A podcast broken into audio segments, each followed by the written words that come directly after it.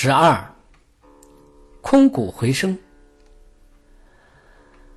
虽然我们去赞扬他人的时候，不一定希望得到这样的赞叹，但这种表达方式却是肯定别人的最好方法。同样，我们也希望得到他人的赞扬和肯定，这方面大家的内心想法是相同的。那么，如何才能让他人肯定我们呢？我们必须明白这样的规律：能够赞扬他人的人，自己也一定会受到他人的赞扬。同时，我们要明白，虽然我们希望得到赞扬，但赞扬本身犹如空谷回音。我们付出越多，才会得到越多。只要我们把这个规律铭记于心，终身必定会受用无穷。经常能够发现他人的长处，这些长处就会逐渐落实到自己的身上。当我们能够看到别人所做的点点滴滴的善事，其实也体现出了我们自己的人格。孔子曰。力行近乎仁，见到他人的长处，并且去行持落实，就可以不断提升我们的仁慈之心。见人善即思齐，也是这样的道理。春秋时代，有位贤相叫晏婴，他的一件大衣穿了三十年都没有换。可那件衣服看起来还是整整齐齐。他的这种行为，除了影响家庭，也影响了文武百官和全体民众，上上下下都效仿其清廉的风气。就像晏婴的民众一样，常常看到他的长处，这些长处也会落实到他们自己身上。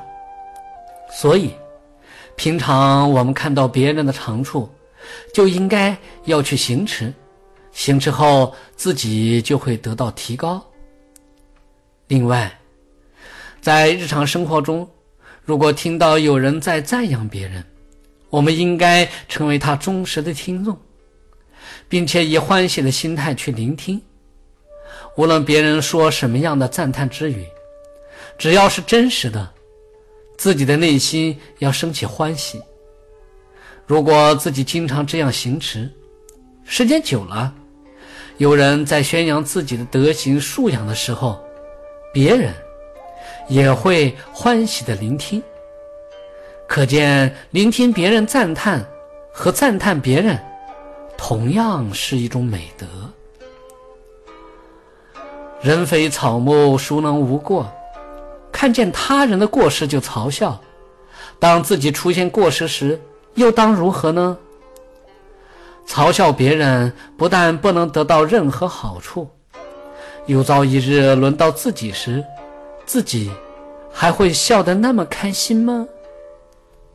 生活中，我们不但不要去讥笑任何人，而且在听到有人在说别人的过失时，应该先分清他们所说的是否属实。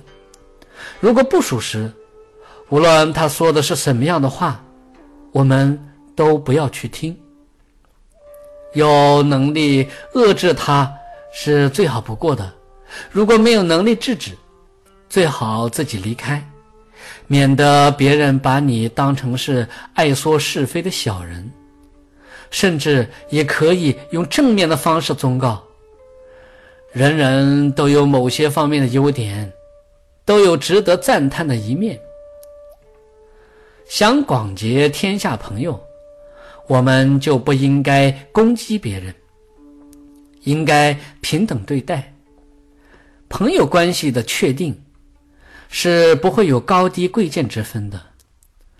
做朋友最根本的，就是认定对方这份真挚的友谊。既然把对方当成朋友，就要把他看成自己心中最亲近、最善良的人。懂得这个道理，我们才能真正结交天下人，使他们成为自己最知心的朋友。